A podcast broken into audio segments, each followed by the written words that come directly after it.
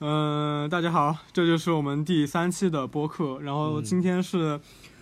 三月二十二日星期一的晚上九点二十九分。其我实嗯咱们们第二期的播客还没发 上 去，对，就因为当时我们录完之后，我隔了很长时间才发给老朱，所以说刚刚剪完吧，我们也还没有嗯上传，呃，可能过几年也会发吧。然后，嗯，然后我们开始先录把第今天三期的的播给客。录了。对对对，我现在巨兴奋，我刚刚去，呃，六点来钟去参加了一个非常厉害的老师来我们学校做的一个质量非常高的讲座，他叫黄忠军，然后也是公众号“硬化台湾”的一个主理人，然后他也在浙江师范大学就是教大研带博士吧，应该是，然后算非常厉害的一个老师，然后他今天。非常就是详也不算详细吧，但也不算粗略，就是两个小时花了很大篇幅带我们去梳理了整个台湾电影从六几年到零七年的一个发展的过程。咱们说这个台湾电影不会被禁吧？应该不会吧？我觉得我们也没说比较敏感的东西嘛，对吧？嗯，因为他说的很好，然后最后，而且非常高兴，我最后能拿到就一本他签名的书给我，然后我就是非常开心，然后这本书我一定会认真的去把它读完。啥书？呃，书名我 忘了，完了，书名书忘名了。忘了，但是你非常喜欢的一本，并不知道书名 的书。但确实我还没有来得及看嘛，我刚刚从那边回来，嗯，过几天就我手上现在还有好几本就是在读的书，我是打算把那些都读完之后再开始。就我们先把日常聊了吧，日常聊嗯完之后，我们再聊最近看的书和电影。嗯，你要不要和大家再讲一下你又一个悲惨的星期天？又又一个悲惨的星期天。对，讲一下。对，这两天就倒霉。嗯，呃，昨天昨天是星期天是吧？对，昨天是星期，呃，本来就是这个周末要先订从杭州回到桐乡这边的高铁票嘛，然后结果这个高铁票我是我我记得我是上周周二还是周三买的，结果那个时候回来的高铁票就没了，嗯然后就只剩一张我要的那个时间点儿就只剩一张呃六十五块钱的商务座儿，然后我本来就买了那个商务座儿，嗯，后来我一想，嗯，既然都六十五块钱商务座儿了，我为什么不直接远程特惠回来呢？对，后来我就把那票退了，打远程特惠。嗯结果，但我去的时候，我也是要打远程特惠去的嘛。对，我先是约车，结果没约上。我正常以前约的都是上午十点的那一班车，基本都能约上，但是我约十点四十五的，就是没几次约上过。结果我昨我那天就想说我晚点去吧，我就约十点四十五的车，结果顺理成章的没有约上。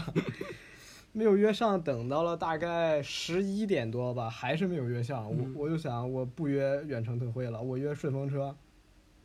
然后我把滴滴的顺风车和那个滴答的顺风车都叫上了，嗯滴滴仍然没有接单，但是滴答接单了，滴答接单了还行，坐上车了，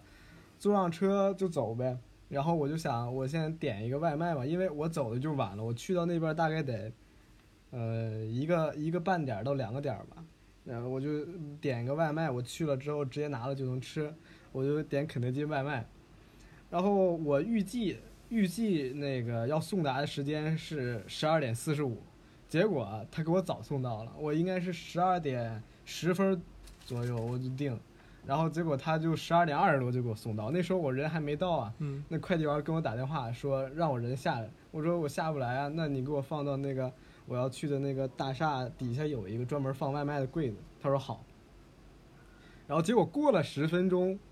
他又给我打电话说那个外卖放进柜子里拿不出来了，我也不知道怎么回事，他就拿不出来。他我也没说为什么，他也没说为什么，至嗯今我也不知道那个外卖是不是还在那个柜子里边。嗯然后他就跟我说他要回去再做一个再拿过来，我说行，反正我人也没到，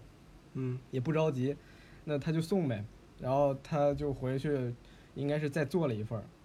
然后他就没有消息了，也没给我打电话，我也不知道我外卖在哪儿。啊结果这个时候，就那个时候应该大概已经一点多了，我是一点半上课，嗯一点多了，然后马上就要到我那个目的地了，结果司机开错路了，上了高架，然后周日那天杭州中午也堵很啊车，对，呃，但是又上高架又堵车，就直接得绕路大概五六公里，然后还堵车，嗯，就基本直接给我延误了半个多点儿。我是一点半上课，结果我一点四十还是四十五才到。嗯，那个时候我还不知道我的外卖在哪儿呢，搜了这个外卖呢，所以外卖在那个柜子里， 他不知道怎么放进那个柜子里。我拿那个外卖嗯去吃，然后上课。嗯，这但样回来还挺顺利，回来也还行，虽然也没约着车，但是我等了二十分钟吧，嗯然后他就约上了。这两周真的就连续两个周倒末霉就是撞上了非常糟糕的运气。应该应该应该就是去灵隐寺拜。对，然后我就我那天就和他说，要不要下周你上完课或者上课之前，我们去 灵隐寺拜一下。确确实可以考虑一下。我最近其实怎么说，总体来说，因为我很久没有出学校了，嗯，然后也没有什么太太太那个的事情，所以说我就也坏运气也撞不上我，嗯就最近一直处于一个非常佛系的状态。哦，我还要我还要吐槽一下那个嗯滴答出行这个 A P P，、然 后不是就嗯天天起源一直在报，就是说滴滴和滴答、顺风车、快车什么出事儿嘛，嗯，然后我就寻思我试一下，因为呃我刚因为滴答那个顺风车我是第一次打，嗯然后接接我那个单的人是一个非留着一头长发，然后戴着墨镜，呃非常非常怪异的一个一个一个男男的，嗯然后他接上我了之后，他也没跟我说让我上别的地方接哪个人，然后我就看他一直朝着我那个，我本来要去杭州，我要是南下嘛，就他一直往北开，我不知道为什么他就一直往北开，大概开了有十五分钟，他可能要去接人吧，嗯啊，后来确实是去接人，嗯然后我就觉得我不太对劲儿，然后我就看我那个滴答出行的那个那个 A P P，嗯我就想我就是那个它不是有行程分享功能，还有那个全程录音保护的功能嘛，嗯就开一下吧，万一出点什么事儿还能对还能有记录一下。嗯然后我就开开了，开开了之后，它这个 A P P 非常非常缺德、不人性化的一点是，我打开了那个行程录音保护，它是手机会给你录音嘛，嗯但是我是同时听着歌，我一旦退出了那个 A P P，然后开始听歌，它录音就不录了。啊，然后不仅如此，那个行程分享它那个有那个 G P S 定位在嗯那个手机上会显示嘛。嗯刚开始确实显示了，然后他刚开始也确实有那个行程异常的报警了，因为他是要去接别人嘛，嗯对不是按对我那个方向走。嗯他报警了一次之后，他就卡在那儿不动了。啊，是再一次他那个 GPS 定位位置变，是嗯我已经到达目的地，然后他哦直天接哪直接蹦到那个地方了。啊，所以整个行程其实那个位置分享，就我觉没得是什么没有用的，，对，这个真的嗯还有待改进。嗯包括我那个，我最近上那个选修课讲互联网产品策划嘛，嗯他们就让我们策划一个，就用互联网 APP 的形式策划一个呃新的产品，能让这个服务更加的人性化嘛。但是嗯我觉得其实目前市面上能方便就是人类使用的 APP，我觉得功能已经已经非常很嗯广全泛了了。但是它现在的问题不是少，它的问题是用的不好。 嗯就是用户体验太差。我觉得他们应该专注另一个点，就是更改原原原有的那些用户体验，而不是再去创造新的一些东西。就我觉得我们现在很多市面上的 APP 哦，它就是你会发现它占据了很大市场份额之后，它并没有去优化它的对，就是用户体验。你包括豆瓣，它不是最近一系一次大改，它把整个那个整个那个 UI 界面还还改大了嗯改特改，然后改了之后，我很多原先都找找到的一个按钮，现在都要找很久才能找到。我就对觉得你占据了那么大市场份额，对吧？你也不是没钱吧？然后，而且你相当于浪费了很多资源去干完全没有意义的事情。嗯，我觉得这个是完是个很不好的东西。对，你看，包括嗯很多，比如说呃很多就是别的一些国家的 APP，它都一直在致力于怎么去优化用户的体验，它并不嗯在于就是我要怎么去设计一个陷阱去赚你的钱，嗯，它是真真正正的就是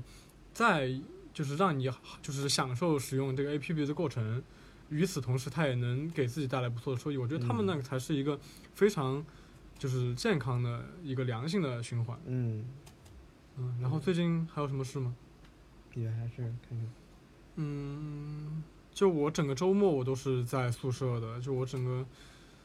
周天我宿舍我一步也没踏出。啊，就我你星期六我去外面跑了个步，然后吃个饭，然后也没有也没有出宿舍。嗯就我整个怎么说呢？就我觉得大二下可能比我想的还要累一点。就我会，呃，要有很多剧本要去写，主要就是作业剧本多，要写对剧本。然后我最近也陷入了非常就是尴尬的创作困难的时候，就你怎你 你没有那么多灵感去写，嗯每天都有那么多东西等着你，你就是很容易就是很疲惫的去应对这些事情，然后你很疲惫的时候，你也想不出更好的东西了。嗯嗯，就我觉得，呃，我最近想的一个最快乐的一个故事就是，呃，我今天中午两点多睡完午觉起来，嗯，就准备去写那个于老师的短一分钟的那个短剧的剧本。嗯嗯，我当时就处在于一个非常就刚刚清醒，一个非常略带有迷糊，但是也比较轻松，就没有任何心理负担的去想这个事情。我觉得我还想想出了一个不错的本子，就是呃一个我非常喜欢的短片叫《今夕何夕》，嗯它的导演就是他的处女作拍了一个就是非常可爱的一个短片叫《类型片大赏》。它是基本上是一个人去画一只兔子，然后去想象，在不同的类型片中，它会有什么样的情节发生。嗯，然后我就当时也把这个写进了这个故事，就是我在这一分钟的故事中串了六个和六种还是七种不同的类型片的模式，嗯就每一个情节转折就是嗯套一种类型片的模式，然后嗯最后完成了一个一个就是流畅的故事。这个创意还是挺好的。对我我比较喜欢，就我从好早开始就一直喜欢这种，就是套路模式。，对，互相套，啊就包括上学期我也一直在套，就我觉得你套来套去是有意思的。对，就我不在我我我不太我可能不太在乎这个故事它还有什么深意，但是我觉得起码它是这个一模式个是新颖有的趣的。嗯对，就我觉得怎么说呢？就我们很多人现在在去想怎么才能写一个有意义或者深刻的本子，但是我觉得嗯你如果太注重你的表达，你可能会忽略很多你本来应该有的东西。比如说嗯你的故事，你得吸引人，嗯，我觉得这个比较重要。包括我今天影视剧创作，我不是上去做那个剧本展示嘛，嗯就是黄老师说我的剧本可能他说我可能对人物没想清楚，嗯我觉得这个确实是一个问题，但就我，但我这个故本子其实是想了很久的。我觉得我嗯其实想的比较清楚，我可能只是没有没有在那上面写。嗯就我觉得你会陷入到这样的状态，就是，呃，你这个东西你写你想的太久，你你想的太熟之后，然后你再比如说别人再要你说，你可能不会很详细的去讲，因为因为你你已都经烂知道熟于心了，了，对，你可能就只会只是会简单的去阐释一下最基本的东西，就是，嗯，所以说你会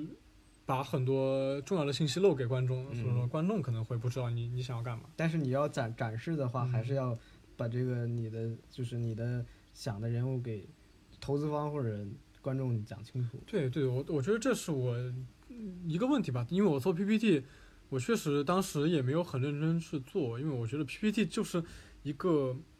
非常愚蠢的一个行为，就为是啥呀？我觉得 PPT 就是怎么说，它确实可以辅助你去表达你的东西，但我觉得本质上它还是一个没有，就是它没有跳出你的表达本身，就是它相当于附属于你表达的一个附属品，但它自己本身我觉得价值不大。嗯，但是它更直观啊，比你干对讲更直观。对，就是，但是我觉得做一个 PPT，它的受益方是你要讲述的人，不是你自己。对于我来说，这可能就是一个很繁琐，但是对于我来说没有意义的工作。嗯但你确实你要展示给别人的话，你确实需要，呃，做好 PPT。嗯嗯，所以说我觉得这是我剧本的一个问题吧。嗯，然后这个剧本展示下下周就到你了，对，下一轮轮到我。有想好的剧本吗？反正我觉得我是要写一个关于战争的故事，这样这个到后面再说吧，到时候看那个聊到电影的时候再说。我我觉觉得嗯得你先就是说吧黄敬天不是说他要找到每一个原人故事自己的母题或原故事吗？嗯我觉得我看了这么多，我我觉得我有点发现我的原故事可能就是战争，因为嗯不管是书还是电影来好，每一个呃写战争的故事，就是我嗯即便知道它有很大的瑕疵，但是它仍然会很大的感动到我。嗯，就我觉得黄老师他不是让我们写个两万字，相当于九十分钟长篇的剧本，我觉得这个很好啊，就是因为在我们现在这个情况，也不可能拍一个长篇，嗯，然后就相当于他给了你更大的空间去写你自己想写的故事，你不用去考虑你要把它拍出来。对，我觉得这是非常好的一点，就跟我们平时写其他短的剧本不一样的吧。啊别人因为我嗯但是我编剧就嗯是把你你要写的东西给给制作方，然后他对制作方怎么制作那是他们的事儿。嗯，但我觉得现在就是我们的本子，大部分的拍摄者还是我们自己。嗯，那对可吧能 到实践那一步就是还是咱们。嗯，就这学期还是要拍片子，所以说，就是我们我本来这学期的拍片，我本来就想就，呃，因为我上学期拍了片嘛，这学期很疲惫， 然后我就觉得就去别的组找一个好的本子，我去当摄影吧，我就觉得这样我自己不用去就过太多脑子，我就可以不用去想很多事情，但是。嗯，老师的意思就大概是说，编剧和导演的分数肯定是会更被看重一点的。那就这个一就比较悖论，因为你基嗯本你自己写的本儿，你都想自己拍，对，所以，但是也不排除有那个编剧，然后找另外一个导演拍，但是嗯，我觉得还是挺少的。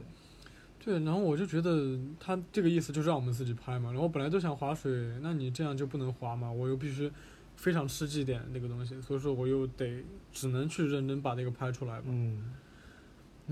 然后老朱这学期打算去租个阿莱拍期末作业，我都裂开了。先先先先别话说这么满，到时嗯候万一又出来一个 翅膀在 儿子，我觉得这个不一定吧，就是你有个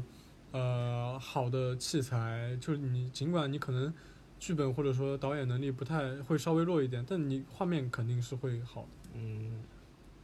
呃就我是还是嗯有一个比较好的创意和能实现的本子。嗯去年那个本子确实，呃，不太不太好实现。如果非要实现那个的话，得靠时长来拉，嗯，对，而且也得靠演员的情绪和导演的功力。对，那那演员也是新手，然后对你可能你也是第一次拍短片嘛，对，所以说就很多东西其实没有完善。嗯然后我我觉得我去年做的很大的一很对的一个决定就是，我去年拍那个片子，其实，呃，不怎么需要演员的演技，嗯，但怎么说呢，就是尽管我的本子不需要演技，但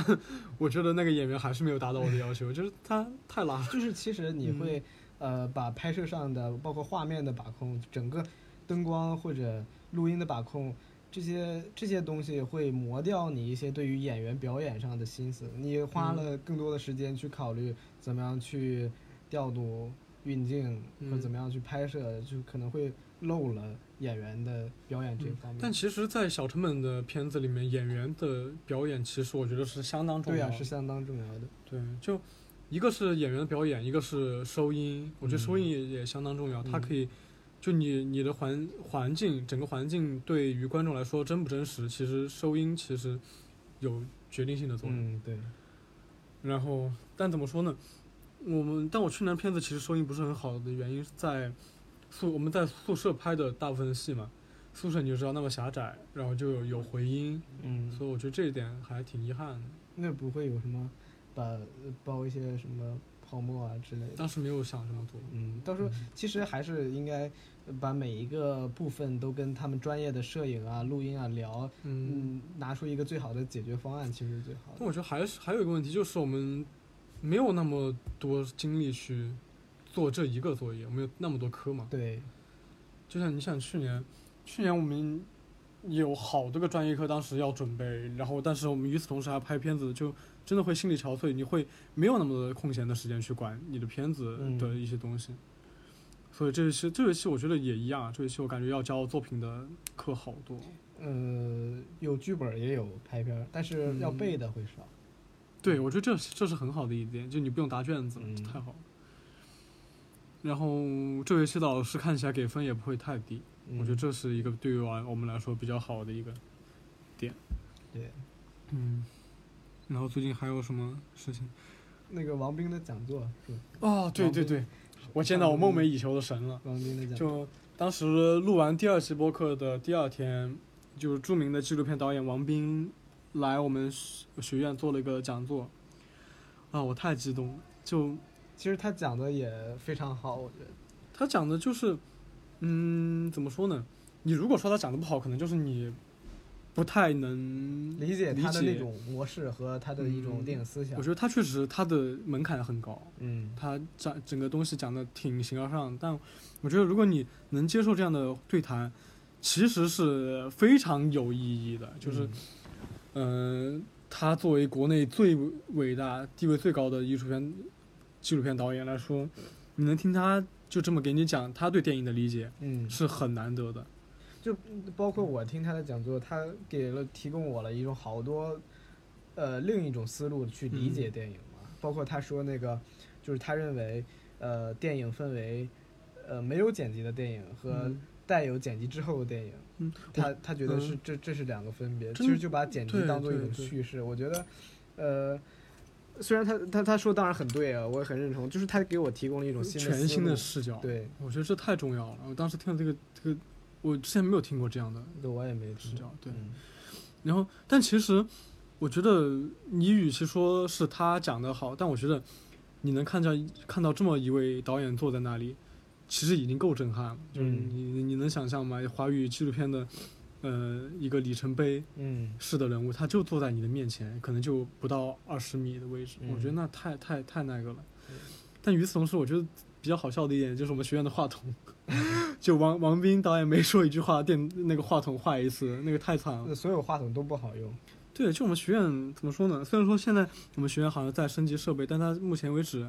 它话筒还是出出，就是很多设备都在出问题。我觉得张彩虹不是说了一句话吗？他嗯虽然看着是跟同学们说的，嗯，这这有多多大点儿也是跟王兵，就是说一下，嗯就我们这种意外，对，你王王斌肯定也很尴尬，我觉得这没有不可能有嗯啊人人去家来到对这同乡穷乡僻壤，给你嗯做个讲座，你还给我对弄。这些破事儿嗯出来，然后我还比较庆幸的是，就是我之前王斌就听说王斌要来之前，呃，听听说他要来之后，我和老叔说我要不要买盘碟，到时候去找他签名，就还好我没买，当时就觉得太贵了，三百块一盘，我就觉得还是算了吧，我就没买。我觉得如果买了，我当时也没有心，就也没有也没有可能去找他签名。我因为他当时离场的时候，他从我身边经过嘛，他从我身边经过，我整个人就完全难以呼吸，然后心脏就真的一直吗在跳。我真的当时很紧张。为什么呢？我就我当时就喘不过气来，我腿都腿腿都软了，我就坐在旁边的桌桌上，我就就就如果我当时拿了那盘碟，我估计我也没有，也就是没有可能去找他签名，我也举不起来。 就真我真的说起来会很夸张，但我当时确实就这样，就 嗯太激动了。嗯，就他从我身边不到半米的位置擦肩而过，天哪，这难以置信。但是你最后呃不是说要拿一个本儿子去找他签名吗？然后也最没拿最后也没有，因为当天不是下雨嘛，嗯我就觉得那就不要拿太多东西去，我就只当时打了把伞，拿个手机就去了。嗯，你们寝室不是还放着那个顾晓刚签名的《春春江水暖》的那个？对对对，就之还有一前个是谁来呃，着？春江水暖和那万马个才气旦球，对，就万马才旦导演和顾晓刚导演来我们学校做路演，我们就我们两个社团，嗯、跟他们都有合作，然后我们就有有一块万马才旦导演用藏藏语签名的一个一个牌子在我们宿舍，然后还有顾晓刚当时春江水暖的一个签名的牌儿也在我们宿舍，重点是他们都被堆在了墙角，无人理会。对，就在一个类似于放垃圾的一个地方，但怎么说呢，也不是我不不尊重他们，但我们确实没有地方去放这个东西。对，然后只有那是一个单独的一个空间，我觉得可以放东西，然后我们就把它放那里。嗯，然后你最近还有什么值得说的事情吗？嗯，哦，最上一周上一周其实一直在下雨，我真的太讨厌这 一点。嗯，就我其实我上周打算每每天去跑步来着，然后嗯下雨我也没跑步，然后现在那个已经已经没有形成这个习惯的一个决心 最了。主要它下那个雨，它嗯又、就是又细又密，就是你打伞也不是，不打伞也不是。对，对对，就你防不非了常什么讨雨，厌，嗯，对，就很恶心。哎呀，我洗衣服也晾不干，嗯，干啥？也一下就下一周。嗯，对，洗衣服这个事情，我觉得我也可以说一下。嗯就呃，昨天哎，前天前天中午，呃，我啊、也不是中午了，就是快晚上。我当时比较累，就想洗个澡清醒一下。然后，但我很多衣服没洗，我当时就说，要不要去下面看一下有没有洗衣机？嗯我就打开那个 A P P 嘛，就看一下有没有空的啊洗衣那机。个 A P P 还可以看有没有空的洗衣对，机那个 A P P 查看设备，你是可以看你楼下哪些设备是空的。难道是我呃宿舍有洗衣机？这一年多来，对，你们宿舍有洗衣机啊哎 但？是现在不好用了。嗯，会修好。嗯，嗯，然后当时我就说要不要看一下有有什么洗衣机空的，如果呃有比如说十多分钟就洗就洗完衣服的那种洗衣机，我就洗完澡马上赶快下去抢嘛。嗯我然后当时我一打开，然后就所有洗衣机都空着，啊，哇！然后我当时说哇，千载难逢的机会，我当时衣服其实已经脱干净了，然后我我就穿上就是穿了一些衣服，就赶快提着桶就下去洗衣服了，嗯，然后上来心满意足洗澡。但是四个洗衣机也不用那么着急吧？但我就怕就是突然啊就突所有然人就回来，来然后所有人把那个占了嘛。对，我还觉得这个挺有意思的，就是我就自从我们宿舍洗衣机坏了之后，我还就没洗过衣服。我就洗过两次衣服，因为嗯我觉得下去特别麻烦，所以我就不想对下去。对，是很麻烦。包括就是下雨的时候，你就是那个负一楼那个地会很脏，啊，对，我又不你不想下去。嗯包括去年我记得有一有一次下很大的雨，我们的地下负一楼淹了。是吗？对，有一次淹了，我当时下去洗衣服， 我穿着拖鞋就趟过那个很浑的水，啊哇，当时我整个人都崩溃了。嗯，然后这个周末就很无聊的一个周末。但是，呃，比较快乐的一点在于马上要到清明了。对，那签名嗯，我们本来说要去看万青的那个在南京的一个演唱 会，南京，这谁说的是在苏州？对，说了半天都以为在苏州。嗯对，我们本来说如果在苏州的话，我们就自己租辆车，我们四五个同学就一起去了。对，嗯、但是如果在南京的话，我们查一下有两百要200将近三百公里公里，我们也不太可能开车去。嗯，嗯，但是我们也不太想坐高铁，因为高铁我是我是更喜欢就是我们几个同学啊一起嗯，在车上听着歌，大家一起聊天那种感觉，我这样太爽了。然后在一个嗯下大雨天，在高速公路上出了事故，电影都不是这么演的吗。对呀、然后我就我就觉得那算了吧，我和老朱。本来其实很早之前说要不要去上海，因为我们嗯有很很喜欢的展在上海办，所以说我们最后还是决定可能去去上上海海。安藤忠雄，对，安藤忠雄在上海有个展，我之前看一个博主发了照片，我觉得还挺好的。他在一个金融中心里面还原了他的一片水池，我觉得这个，嗯，到时候看应该挺震撼。对，然后还有是蓬皮杜中心有一个展，我看了一下，有很多比较喜欢的艺术家的作品都有参加嘛，嗯，比如说毕加索，比如说安藤忠，比如说那个什么，呃，康定斯基，嗯，还有一些其他的一些画家的画，我觉得也挺值得去的。对，到时候嗯，我们又到上海了， 对，我就希望这些展再录一期不要录不要取消了吧。我们上次去上海，嗯、太惨了。太惨了。嗯就是自从去完上海之后，我就开始倒霉。嗯，我就觉得上次去上海也有一个原因是我们当时有很充裕的时间，但我们没有很细致的去规划我们该怎么去玩。对，所以我们这次去上海之前，除去这两个展，我们应该会再规划一下看一下我们嗯有什么值得去的地方。然后走之前上灵隐寺拜个佛。对对对，我们真的真的得去拜个佛，也不一定灵隐寺吧。如果上海，我去问一下我朋友有什么啊，也可以。好，的寺庙，也可以去静看安一下。寺是不是在那边？呃，我不知道，我是不是叫我一会儿静问安问寺吧。嗯对，有个静安寺，但我不知道是不是在上海，我一会儿去问一下。嗯，然后这周还有什么事情要发生呢？嗯，这周好像没什么特别的了。对，嗯，嗯对，这周五我们社团会在嗯一个电影院放，就是我们购买了蔡明亮导演的《不散》的四 K 修复的哦，对，对电，影。嗯，哎，你买这周票了吗五？对，这周五你们发推文了吗？发了呀，我还没看呢。快买吧，快买！我多觉少得钱二十九块九二，十块钱，在啊我考虑考虑，我还有没有这个钱了？啊我请你看吧，我请你看吧。这样可以吗？我觉得二十九块九看一部四 K 的，呃，是在哪儿？是在那个永乐还是在？在永乐，在永乐，在我永乐买的票吧。嗯，我觉得是值得的。嗯，等会儿我买。嗯，那你买票，我到时候请你吃饭。哎，不不用没请有，我吃我觉得饭。无所谓吧，我觉得还好。就我觉得，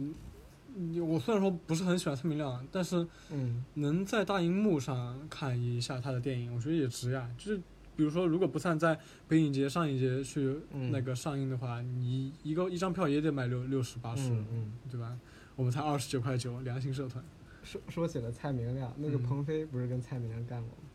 嗯，鹏飞导演是，嗯，蔡明亮导演的，之前当过副导演嘛啊，对，对，给蔡明亮当副导演呃是，哪个片儿？我忘了哪个片儿了。我也不知道嗯，但是他拍了《又见奈良》，对，《优先奈良》，我们很早就听说了这个片子嘛，就之前说导那贾樟柯和那个何濑直美何濑直美一起监制，然后那个那个什么配乐是《东京教父》的配乐，叫铃木庆之还是铃木？对，好忘了。后，然后摄影也很厉害，嗯，嗯，我就觉得那摄摄影是蔡明亮的御用摄影，我就觉得那这个这个阵容你能差到哪儿去呢？他的一套阵容完全配不上导演的实力和编剧的水平。嗯，就我且不说他导演技法吧，我就觉得他这个剧本，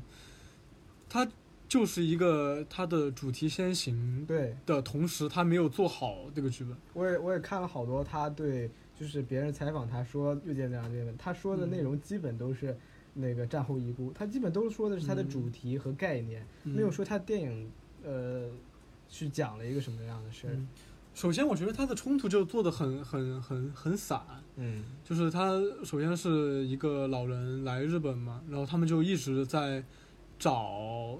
就是老各个人的女儿，对，就是就是找老人女儿的一个故事，但这个途中，他每个就是小事件既能串起来，但与此同时，你会觉得这个跟这个故事就很散，又对很散没有，什么太大的关系。嗯，而且他最后那个结尾，我是我太不喜欢那个结尾了。他结尾，我就觉得他你是不知道怎么编下去了吗？然后他就做就那么一个，就做一个很高逼格的结尾，就是一个贾木许式的横移长镜头加拉斯蒙蒂尔式的升格镜头嗯就糊弄过去了，然后再配配一首歌就糊弄过去了。我觉得好吃饱在而归呀。对，就特别像你上上次那个片子，我就觉得非常失望。我觉得这可能是我年年度最失望的电影。我反正是目前是我年度最失望的，嗯，就是我觉得他最开始，呃，他、嗯他也说他做喜剧风格，他喜剧风格一直在模仿北野武的那种喜剧风格，然后他的嗯生活化又在模仿小金，他这个两个就是每一个都兼顾到，但每一个又没做好，他的喜剧化桥段就是我觉得也很不生硬太的好就给你 笑铺一个进去，，对，就是他前后没有任何铺垫的同时，就是比如说就说他放螃蟹那个是吧？嗯，就是他们当时去了那个寺，然后他母亲就想把那个放放生了，嗯然后就说了一个他是海蟹，嗯，那你杀生了，然后你这个我手，然后呢，对吧？我嗯就说你这个有什么意义呢？这个我觉得很大一部分程度也是演员表演没有表现出那种喜剧的感嗯觉，也不好笑嘛，对吧？嗯真不好笑。呃他演员表演那个女主真的太嗯差劲了，就我们当时是在波斯语课和右键奈良之之中选，然后选了右右键奈良，呃，但是我今天看了波斯语课，哎怎么样呢？我太喜欢波斯语课了。我当时你说你喜欢战争电影，我就觉得你肯定会选波斯语课。就是我我知道，我看完波斯语课之后，我会看到他很多很多的瑕疵，对包，括人物塑造瑕疵，故事上面有很多不清楚的地方，嗯，就是好多的那种边缘人物其实就是工具化的人物，对对对。但是他仍然感动到我了。我觉嗯得就是战争，不管对于呃。哪一个年代的人的来说，都是一个值得铭记的东西。因为嗯虽然说现在是和平年代，但是人类整个的一个社会的整体永远不可能保持和平。只不嗯过对在一战、二战两个战争之后，嗯人类呃不敢再轻举妄动。但是我觉得这嗯种不敢轻举妄动带来这种长时间的和平，一旦打起来，我觉得是更升级的一种嗯就情况。呃，就是它的瓶颈不是说我们没有矛盾了，只是大家都有矛盾，但大家都不把它戳破。对我觉得这还挺可怕的。 对，一然后旦有一个人挑起，那就是嗯呃又一次的世界大战，嗯而且我觉得比一战和二战更加的惨烈，我会觉得。嗯啊，而且我们现在武器更先进了。嗯嗯，波斯语课我是寒假看的，但呃，波斯语课我我很为他叹惋惜，就是嗯，当时白俄罗斯把它作为他的申奥片去申投送奥斯卡了，但好像他第一制片国不是白俄罗斯，哦，你好像说是我那俄个罗斯还是哪个国家？嗯就不是白白俄罗斯，然后白俄罗斯相当于，然后最后被判定违规了，他就被取消了他投送奥斯卡的一个机那会。很可惜。太白可惜了，俄我觉得罗这个斯片子的可以对和《亲爱的同志》一些片子去竞争一下。嗯但《亲爱的同志》他没有选进奥名奥斯卡的小名单嘛，嗯嗯，还挺可惜的。我觉得嗯，奥斯卡啊，这次我觉得他很多评选我还还是挺不满意的，包括米拉里居然入选了最佳原创剧本，我这个太太难受了。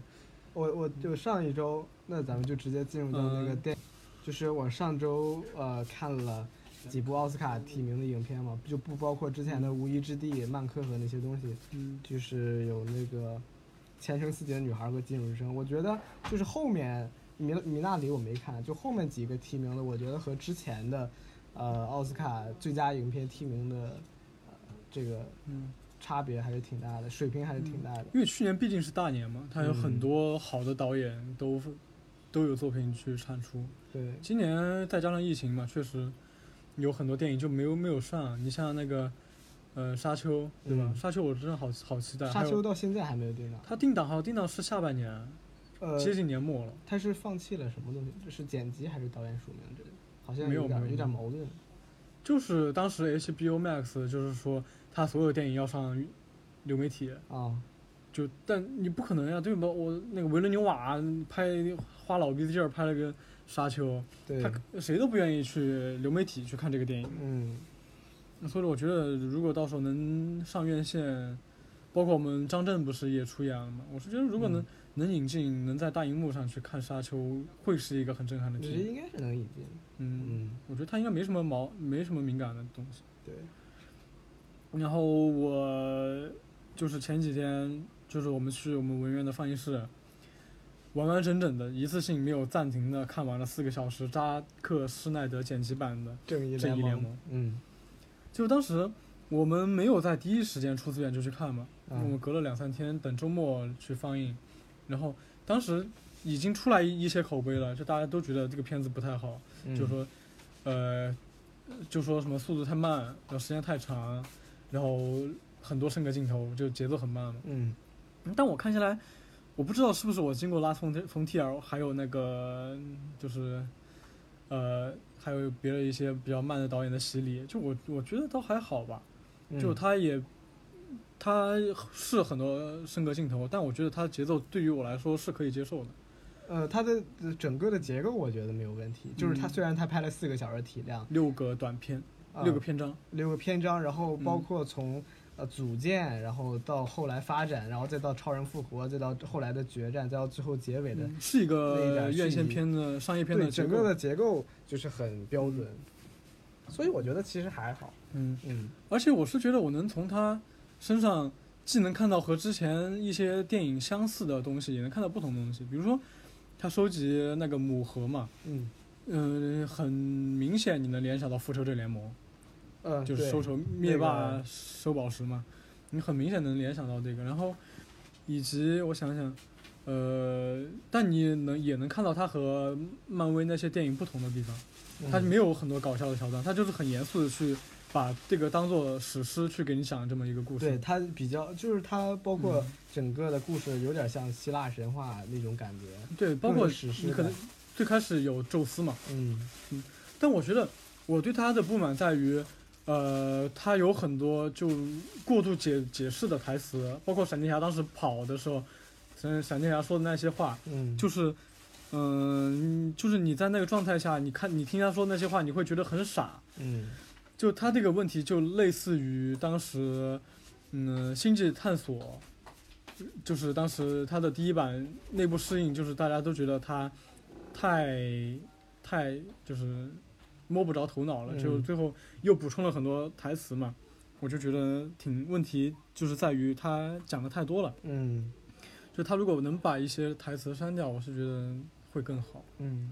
但是我觉得就是华纳有点急，就是他没有把每一个。呃，英雄像漫威那样细致的铺垫了十年，最后成了一个复仇者联盟。嗯呃他他上前面市就两部，呃，他直接就嗯上正义联盟，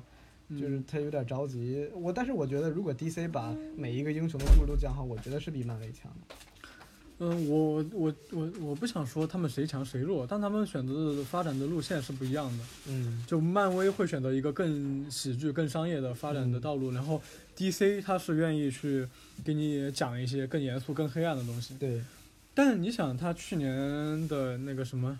他去年的小丑，小丑，小丑，我是觉得他，你不能说他把那个超英电影讲到一个更更多多高的一个水平，但确实你会发现小丑确实讲了一些之前从来没有超英电影讲述的东西，嗯与此同时他还和当下的社会贴合了。嗯我觉得很厉害。然后，嗯，我觉得这四个小时的正义联盟，你想钢钢骨那个角色，嗯我是觉得他整个人物弧光塑造的很好，你知道吗？我是觉得塑造的特别好。嗯，对，就尽管你会觉得还是有会他会生硬的给你铺一些东西，但毕竟他是第一次出场嗯，就进入了这么大一个体量的电影，我觉得他铺陈还是挺好的，但是超人那个角色就有点儿有点嗯儿过于。雕塑感。呃，不是雕塑嗯感，就是有点破坏规则。他上来一上来就那么强，他就是很 bug 嘛，嗯，就是他的能力，就是所有人都记在那儿，然后你你你想正义联盟其他所有人加起来都打不过他，嗯对啊，我是觉得就挺扯嘛。你想漫威也会有神一样的人存在嘛？你想幻视不也是无限宝石创造出来的角色？但你会发现幻视在里面其实并不是一个非常强的角色嘛。嗯，他最后漫威也是一起打的嘛，对啊，他就相当于做了一个平衡，但。你你想这个超人一上来啊，我天哪， 碾压啊、就把这荒原荒原狼按在地上揍，那对你说那这个有什么意思呢？就嗯你看到超人出来，哦，可以结束了。就就就但我觉得他比较好的一点就是他，嗯，设置了一次世界毁灭，嗯就去设置了一下母核融合完成，然后世界开始被吞噬掉，嗯，然后闪电侠去超越光速逆转未来。我天哪！我觉得这个就在于你你你能看到扎克斯施耐德他的一个视野是远远高过漫威的。对我觉，得这个这个情节太牛了。嗯然后我最近还看了那个那个剧，就《猎鹰与冬兵》，哦它那个美个剧那上个好映，看吗？我看了第一集。我我在觉想得我要不要看那个，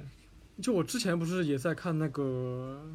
《红女巫》嘛，嗯那个我是《猎鹰与冬兵》，我第一集看完我超级激动，我觉得它和《万达幻视》走了完全不同的路嘛。嗯而且《万万达幻视》，我们最后去吐槽，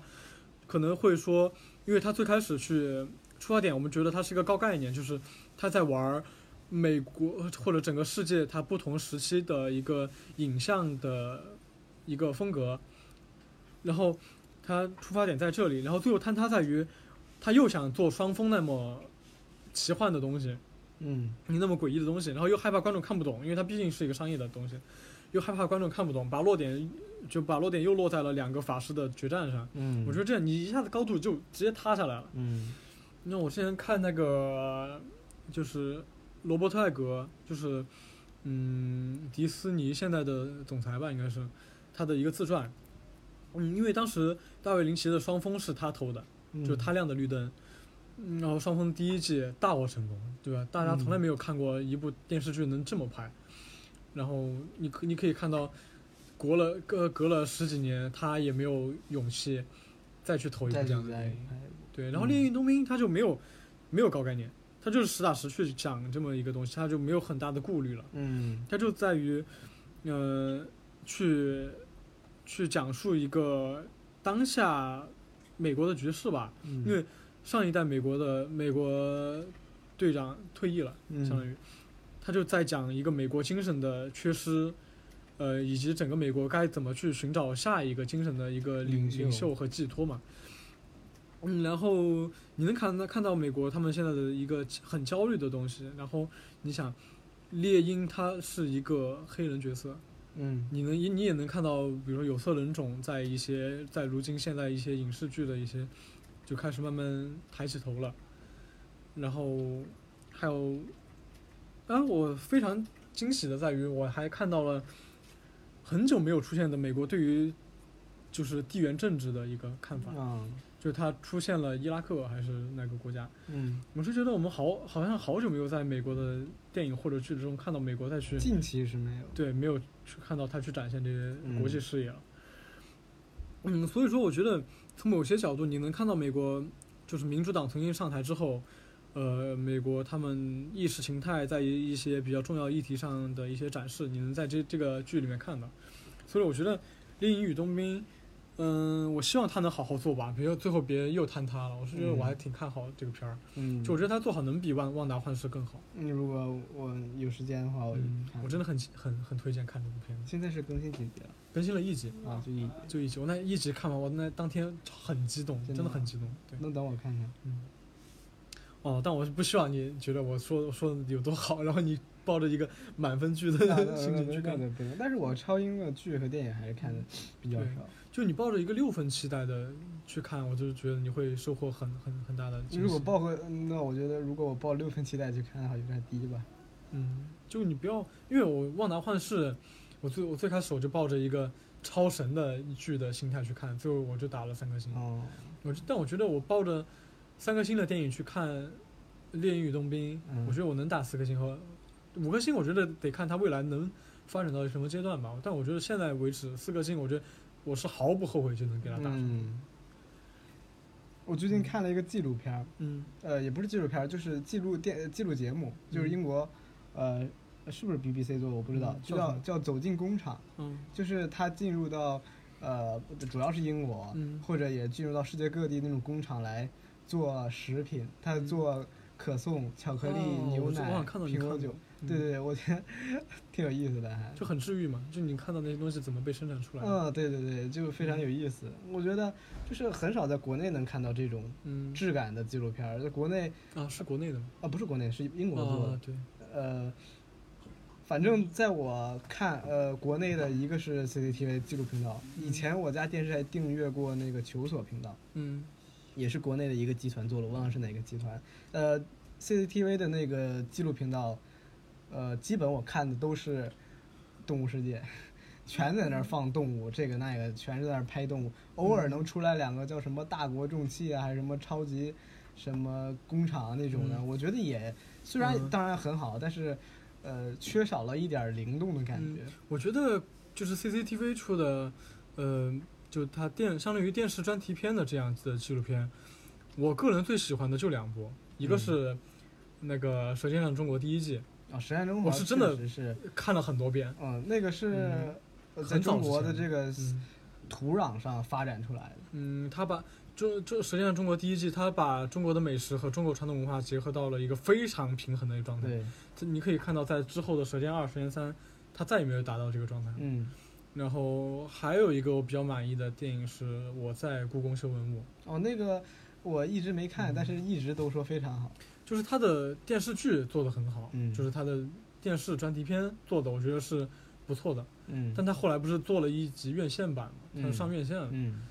我就觉得他那院线这版一，般我为什么要花四十块钱去院线看一看一集这个呢？对吧？嗯，我觉得院线版就大可不必了。就你你得把这个东西搞定定位搞清楚啊！我觉得国内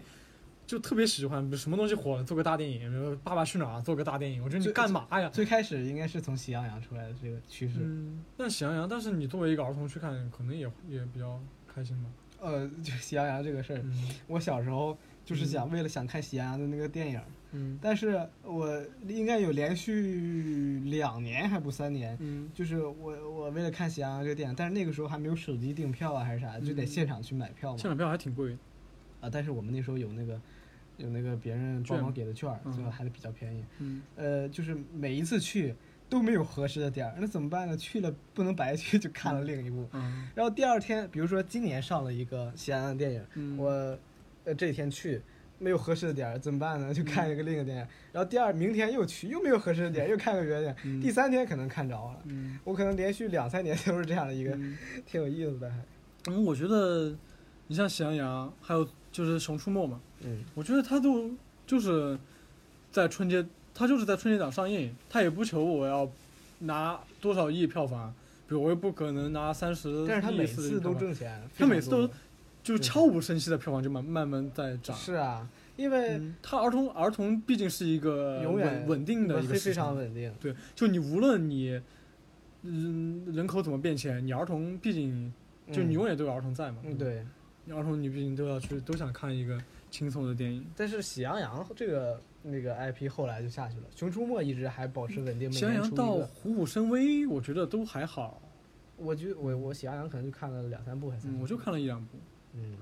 嗯，但是然后呃，嗯喜羊羊是应该出了两三年之后，然后熊出没出来了，对，然后之后喜羊羊就一直慢慢没落下去，熊出没一直每年保持出嗯很一平个稳对嗯，它肯定是呃，肯我虽然我没看，但是我觉得肯定是有优质内容的，嗯要我不看可能嗯了一两集他的电视剧，但我一直没、没 get 到《熊出没》的一个，就是儿童喜欢看的点在哪儿。就我觉得，第一他们都不好看，对吧？长得都很丑，我觉得然后不行啊，人物说话也不好听，它就是那种喜剧感很，憨嘛，对吧？ 就是喜剧感。我就觉得，我不是，反正不是我喜欢的那种。我还挺喜欢《熊出没》嗯的，但是我肯定更喜欢《喜羊羊》，因为我最开始接触的是《喜羊羊》。嗯我觉得《喜羊羊》，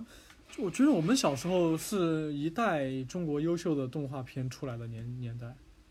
年只有是呃，因为《喜羊小羊》鲤鱼应该历是险最记后一个，《小鲤鱼历险记》应该是之前的吧？嗯，就是《喜羊羊》，它应该是时间持续的长。嗯《小鲤鱼历险记》是我在很小的时候吧，可能小学嗯，的那种电影。我我太喜欢《小鲤鱼历险记》，《小鲤鱼历险记》我买过碟，你知道吗？啊，就当时去我们那个成都的一个杂货市场，嗯我就当时看到卖有卖那个碟，我我很喜欢。嗯，就是《小鲤鱼历险记》，我就觉得满足了我童年 对于动画片的所有期我期怎待。么没有印象有《小鲤鱼历险记》这个东西？嗯，有有一只鲤鱼嘛，然后一只比较憨的乌龟嘛，一只蓝色的海马，还有一只嗯粉色的水母。我不记得了， 我真他们嗯我我可能没看过。我觉得你可以看 看一下，就尽管这个年纪去看，我觉得可能很多点你会觉得很哦，很是没意零思。七年的，啊对，零八年我零八年汶川地震那一年，我好像是嗯，小学一年级。那零七年我可能还在幼儿园吧。我看都是嗯什么那个《红猫蓝兔七侠传《红猫蓝兔侠传》我觉得是巅峰，嗯就国产动画片巅》，峰。还有那个，哎，我刚才想说啥来着？嗯，呃，没头脑和不高兴，对，然后还有那个，有一个猫和老鼠大战的那个，呃，不是那个猫和老鼠，嗯就是我在想老，鼠军团、猫军团大战，我忘了那个叫啥了。服务鼠我忘了啊，哦是服务鼠是吧？？啊，对对对啊对，，经过场外嘉宾的提 示，我想起了服务鼠。嗯对，服务鼠我，我我我记记得我是看过的。嗯然后，哎，我还有一个，就一直在想，就是一个动画片，我一直没有想到它叫什么名字。就是它的主人公是一对男孩儿女孩儿，嗯，他们皮肤都挺黑的，然后他们一个黑的，一个白的，海尔兄弟。嗯 我我我就忘了，我就我就，但我依稀记得有一集，就是那个女的好像被邪恶势力蛊惑了，然后变就是变坏了嘛，然后男孩儿，你要就怎么去去就是感化她，然后最后又把她救回来。我但我忘，我一直很想再看一遍那个片子，但我就忘了它叫什么名字了。场场外嘉宾知不知道？东方神娃，对，东方神 话，对对对，当时 哇，山东拍的，东方神话，我觉得太好了，我好喜欢东方神话。我也喜欢呀。谁不喜欢？但但他后来好像拍了第二季，他拍了第二季就是很扯了，就是第二季啊改成三 D 的了。对，对，就很又人物又丑，故一事又六年烂。拍了一个新东方神娃。东方神话真的，我觉得我我找时间我会再看一遍。嗯。哦，还有什么中华小的那些什么啊，这个对那，的神厨小富贵啊，对对，嗯那些，啊，回忆童年真快乐呀。包括后来有些切别的画风的那种什么国宝特工是啥玩意儿，嗯、我是觉得就，呃，我，呃，怎么说呢？我觉得我的电影启蒙是很晚的，啊，那你看的第一部电影是什么？我不太记得我第一部电影看的是什么，但我记得我第一部买碟的电影是什么。我记得非常清楚，嗯我看的第一部电影是嗯我二零零四年的时候，我妈带我去电影院看的《超人总动员》，呃，我妈还跟我说，当时我还害怕，嗯然后还着急走，而且我还记得我买的第一个碟儿也是《超人总动员》，嗯那个就当初皮克斯的《超人总动员》嗯玩具总动员》《赛车总动员》《海底总动员》，我都有碟儿，就是我那个碟儿在家看了好好几遍，好几遍嗯。，我就我最开始有碟的应该是《猫和老鼠》。啊，那嗯个就我也有。我童年反复看的《猫和老鼠》嗯然后，呃，我第一部看的电影可能是呃《蜘蛛侠一》，就当时很早的蜘蛛侠，老蜘蛛侠，那是几几年？嗯，很早了。然后，嗯，我第一次买碟，就当时我和我妈去逛王府井，就是春福、嗯春春熙路旁边的王府井，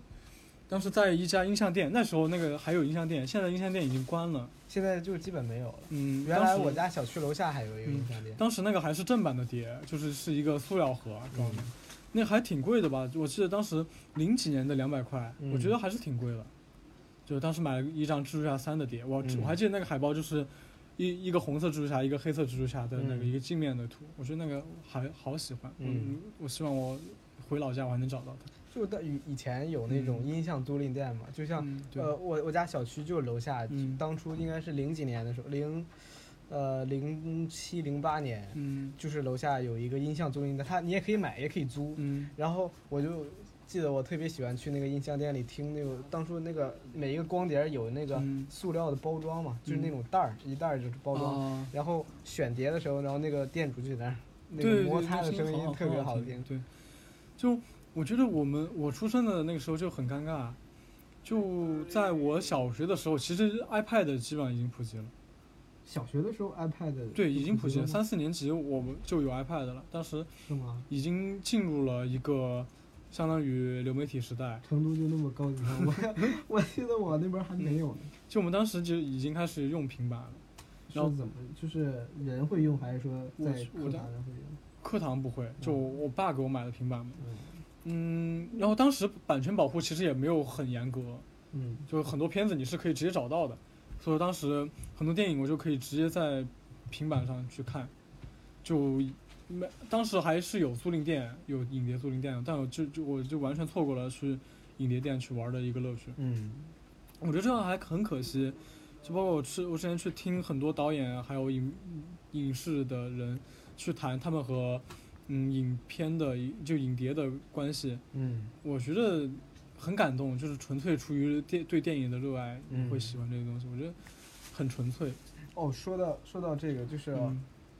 呃，我原来在我家楼下那个音像店借过一个我非常喜欢的电影，嗯呃，但是我直到那个音像店倒闭了，我还没嗯啊还那张碟儿，就一直在我家，但是我嗯现在找不着那个碟儿是你啥。还能记记得、我记得那个情节，就是有两个美国飞行员，嗯，呃，他俩一一块儿在那个呃飞行，嗯，然后其中有一个人好像是越过了什么领地还是什么线，嗯然后就摊上事儿了。嗯另一个人呃去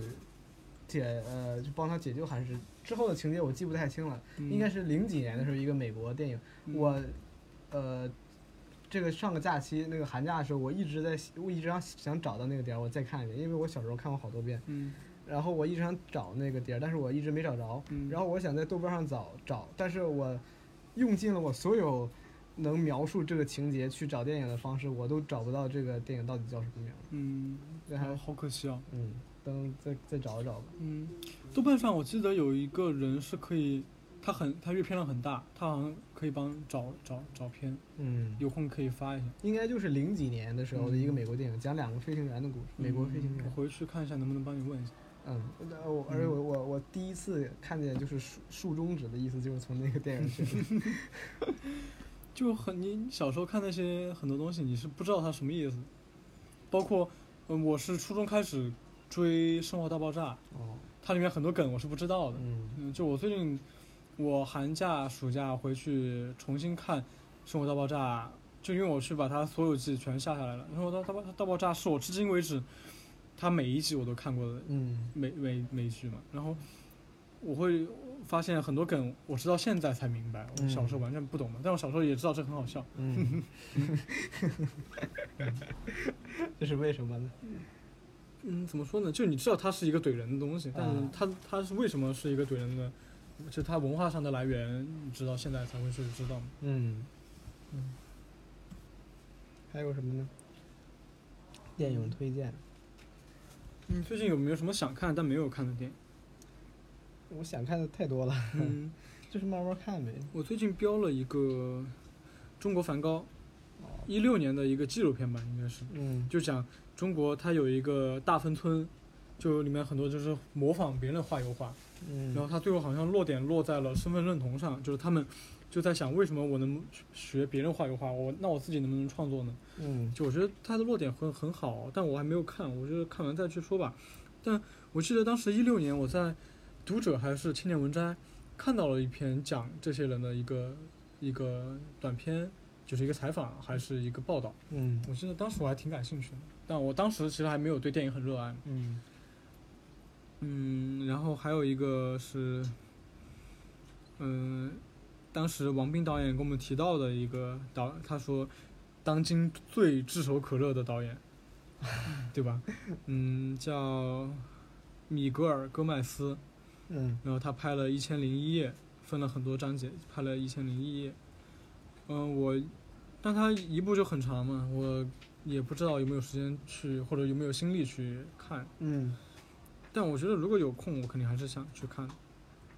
嗯然后我最近不是疯狂迷《细野行程》嘛，嗯嗯然后，嗯，我最近找到了他的纪录片，那个禁止吸烟嘛，那个纪录片，我最近也应该会看。我前天本来想看，但是我室友回来，然后他就跟我聊天了，我就我就没看成。嗯我应该最近会看的。嗯然后还有那个倒霉星啊、发狂黄片嘛，哦，那他个人拿现在了有资源吗？没有没有资源，但我看见有人发他的那个盗版碟的一个封照片了，啊就是你能，就是经典盗版碟嘛，就是一张一个塑料的不一个纸质的外壳，啊，上面是蓝色的那个， 呃，假装是蓝蓝光的蓝一个光一个那个标志嘛。我觉得我还挺想看的，嗯对，吧？这这反响那么好，对吧之前前几年他的那个什么《宿命我爱木间曲》，嗯现在有资源了，我以以前我一直没找着。嗯，我一会儿回去找一下。好，嗯，然后还有那个冰可龙界的偶然有想象，嗯，它现在豆瓣开分是八点九，那么高，嗯，然后我的友邻评分九点二，就它它一出来，我的所有我朋友圈所有能去那个电影节线上看的人，所有好友都给出了一致的好评。嗯那我觉得那是你肯定是值得看的。嗯还有那个皮克斯不是又出片新片了吗？《夏日有晴天》。那是啥？他的英文名叫卢卡，他讲的故事应该是在发生在意大利，也是一个动画片。我觉得迪士就是那个皮克斯出的动画片，你不要去想它讲的什么故事，嗯，它就是你跟着它走就行了。它就是一个非常治愈人的一个东西。它每部电影我都能哭， 哭得稀里哗啦哗啦。那我我不太喜欢皮克斯现在的画风，嗯，可能是因为之前《超人总太动太员》经典了。那几个总动员就是给我印象太深刻了吧？嗯，你觉得《心灵奇旅》怎么样？我还没看呢，哦啊，你没 进去那《我就心看。灵奇旅》，我觉得你放在去年那么一个时时间，那去看是真的会感觉他特现别在好。皮克斯越来越奇幻和魔法风格。嗯，对，就你想，他最开始《玩具总动员》其实还和生活贴得很近我，我我真的还是喜欢之前，包括就是嗯虽然之前的那个、呃，就是呃超人总动员，嗯呃海底和那个赛车，嗯呃虽然也是不是就是那种说贴近现实的，嗯呃也带点奇幻，因为他们都是变成人了嘛。嗯但是嗯我觉得还我还是喜欢那种风格的，不像现在那种魔法呀啥的，什么嗯寻、那个《寻梦环游记》那种那种魔法之类的。但我还但我还是挺吃他这套的，因为我觉那得，我肯定吃他这套，但是嗯我还是更喜欢之前的。嗯，就我是觉得我不会带着一个去看艺术片的那肯心定去不会看嗯皮克斯，就你去感受他那么细致的做电影嘛，对吧？他的每个动物的一根皮毛你都能看得很清楚。它的画面就是享受，嗯它的故事，嗯，就是一个非常标准的类型片，嗯，但它不会让你觉得很生硬，它就是非常高明的类型片的一个对套路。我是觉得就很很很非常的棒，嗯就是反正肯定能打动我了。嗯嗯，然后我之前下了另外一个纪录片，是一个韩国应该讲韩国音乐的，叫《朋克海盗：地狱首尔》。嗯我我听那个名字我就很喜欢， 但但是我下了一个资源，但它没有中字，所以说我也不知道什么时候能才能看它。嗯，那你不会你找一找在那个字幕网站有没有什么字 p o 幕？ d Player 好像可以翻译，但我没有试过它翻译韩文会不会准确。我应该，但我应该也会看。嗯，然后最近我看电影和最看电影的时间会少好多，我最近看书和听歌应该会更多一点。嗯，反正我尽嗯量保证一天一部吧。我好长时间没看书了都。嗯，我最近听了好多喜欢的歌哦，嗯呃，我找一找。嗯，最近那个什么乘风那个什么翻漂洋过海来看你，啊来见你，我 我不尽管是一首很老的歌，嗯然后也被传的很烂了嘛，一直嗯但我觉得就你去唱那个他高潮的那那几句，嗯就是，嗯，你还是会被他感动。我是觉得他的情感拿捏的非常到位。嗯，有一些老歌确实就是它嗯不管在哪一个时代还是经典嘛。还有我最近就一直在听细野行程的歌，嗯然后《落日飞车》，它有一张碟，就好像是一九年发的一张，呃，黑胶，叫什么香草度假村，嗯它里面那些歌我也挺喜欢的，但不就不是特别喜欢，就不是打五星，可像能之是前打那四星种吧。嗯就《落日飞车》一直给我的感觉就是，呃，如果要用画面去形容，就是你和好友在车上，嗯，在一个呃落日的下午，嗯你们一起开车穿过田野，就一起欢笑，一起跟着呃电台唱歌，嗯就非常休闲。就你不你不用带着什么负担去听那首歌，就是会很很放松下来。嗯然后香草度假村也很好，就也也是那种感觉，但是我是觉得它太太刻刻意了，就是、嗯我就是要做这样的感觉。嗯，但他最后他翻唱了那个《我是一只鱼》嘛，啊我觉得他翻唱的很好，就翻唱的就把他们那种风格和那个那首歌结合在一起，就是很非常的梦幻的一种感觉。嗯然后它的整个黑胶的装裱是非常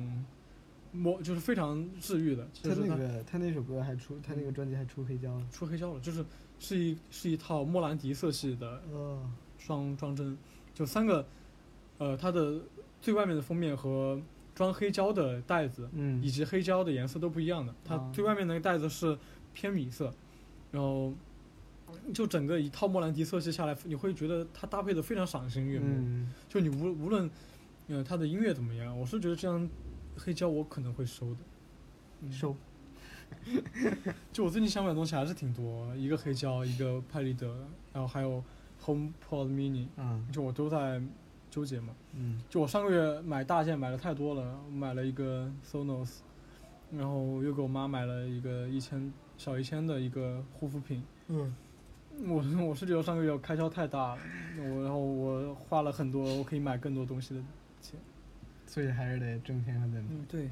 还是要挣钱呀。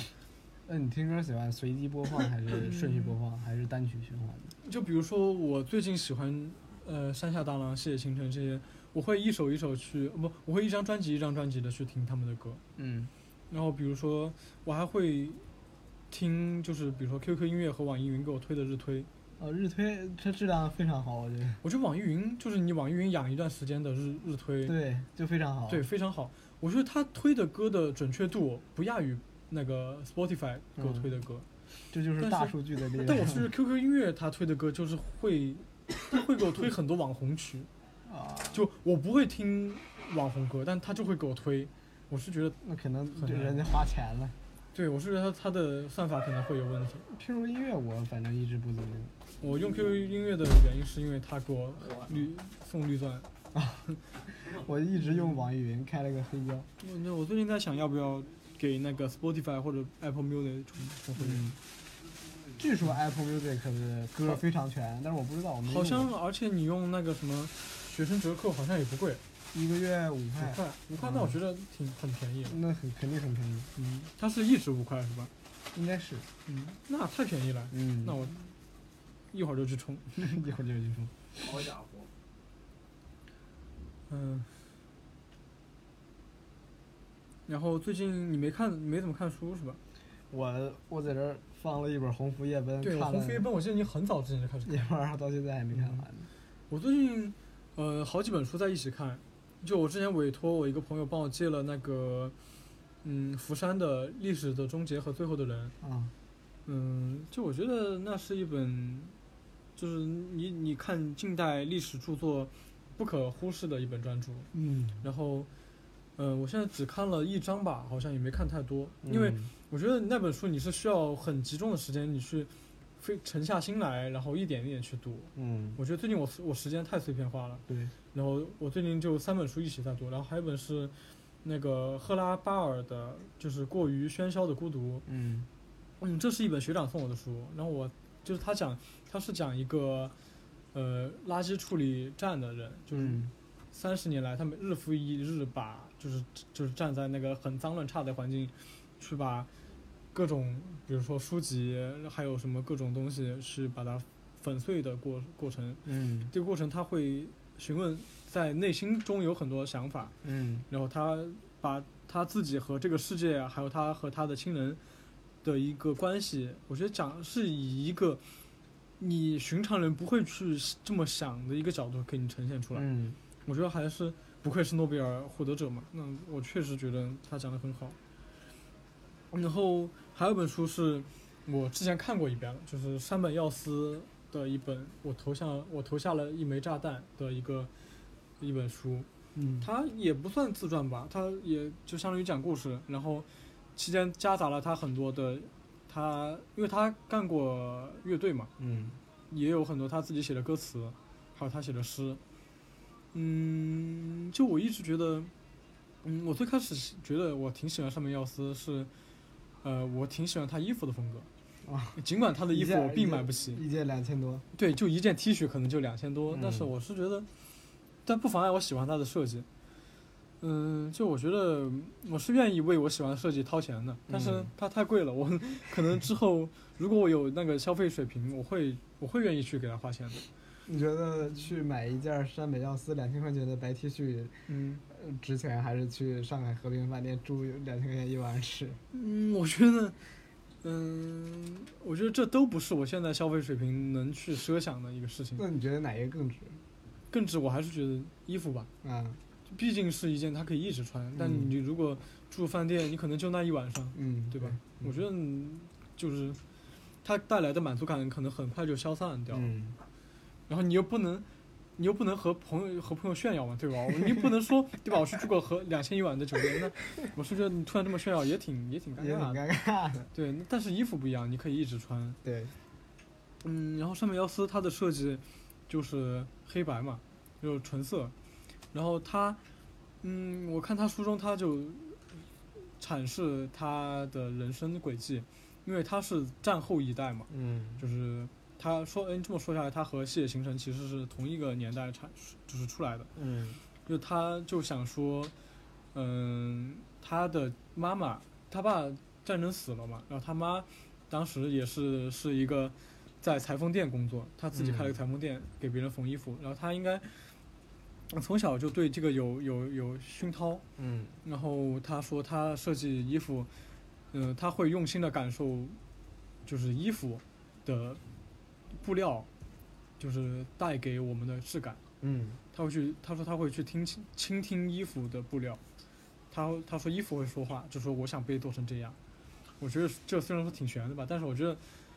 他的感知力，我觉得他能靠感知和想象去做出这样一件衣服，我觉得也是很厉害嘛。嗯然后他说他想设计时间这个概念，就是他把时间设融汇进了他的音乐，也融汇进了他的衣服。我觉得听他的阐释是一个非常享受的过程。嗯嗯，所以说我觉得我读他的书相当于比较休闲嘛。这三本书我觉得我定位都很不一样。就上面幺四这本，我是我会觉得就是我会碎片化，嗯，就我哪天空闲，我有空我就读一下。然后过于喧嚣的孤独，就是，嗯，比如说上水课， 我会去去读他的这本书。然后比如说我要睡觉之前，我会翻十几二十分钟的书，我也会读这本。嗯然后历史的终结，我就比如说一整个下午，我不想干任何事情，比如我剧本写累了，我不想干任何事情，我就会坐在那里看看这本书看一下午。嗯，但我也可能看困，比如中途我就去睡觉就了。是这样嗯。那你就还是挺随意的，就是嗯比如说你这一下午，嗯呃，没啥事可干，你就看书看困了，然后就睡睡到晚上，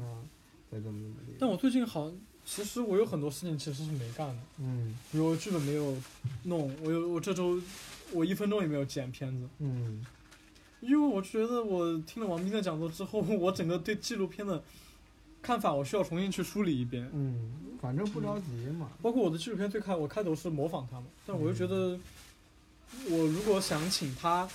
帮我看一下这个纪录片，我能我做的怎么样？我不可能给他看，对吧？开头他一看，哇，这不铁，这不我的铁西区嘛，那他不把我骂一顿，对吧？嗯那我我需我觉得我需要重新去剪一你下跟，他说这是致敬，片头打上字幕致敬王斌铁西 区。制片人王斌， 我觉得王斌会把我杀掉。我就觉得，那我再重新想想吧，就不要去硬开头去致敬，嗯还是觉得得有自己的风格。嗯，嗯，你最近还有没有什么觉得有意义的去做的事情？嗯，其实我就每天过好自己的生活，我我我我没有想说要去刻意的去做一些什么东西，嗯，我觉得这个还是挺重要的，过好自己。嗯，我是觉得最重要的还是学会生活， 我觉得很重要。我比较习惯吧，就是每一件事安排的就是比较嗯一件一件比较合理，然后一件一件干完，我就觉得今天就挺有意义的。对对，就我我我就比较不比较不会像你那样，嗯很呃，随意嘛。对，就是下午没啥事儿可干。就我在我记忆中，我好像就没有啥没啥事儿可干的时候，嗯我我想干的事太多。嗯，我也不是没啥事儿可干，嗯就我我其实也是会给我自己列一个表，去嗯说我有哪些东西待办。我我说的我一下午的没啥事儿可干的意思是，我觉得我的状态，比如说我的状态不适合不太剪好片，哦我的状态不适合去写剧本。嗯我觉得这个东西你强求不了吧，嗯就你，但所以说我是觉得你也需要时间去给自己静下来，然后嗯但是我又不想放纵自己去打游戏或者自己去睡睡觉什么的，嗯我还是觉得读书是比较好的状态吧，你会去看到别人怎么去阐释一个你其实也知道的概念，嗯就你会发现自己是多么的渺小。嗯，所以说，我是觉得井井有条的生活谁又不喜欢呢？但是我觉得你是自己实施起来很有困难，他对你自自己自己的的要求自很自制大力要求太高了。嗯，反正找到合适自己的就行。嗯，啊，我现我看到我朋我老师发的一个朋友圈了，我看那本书叫《凝视与反凝视啊，那》，叫《是影视批评的三个向度影视批评，》，影视评论的三个向度。哦嗯，他的作者叫黄忠军，是一个专门去做台湾电影的一个研究者，很厉害，嗯，相当厉害。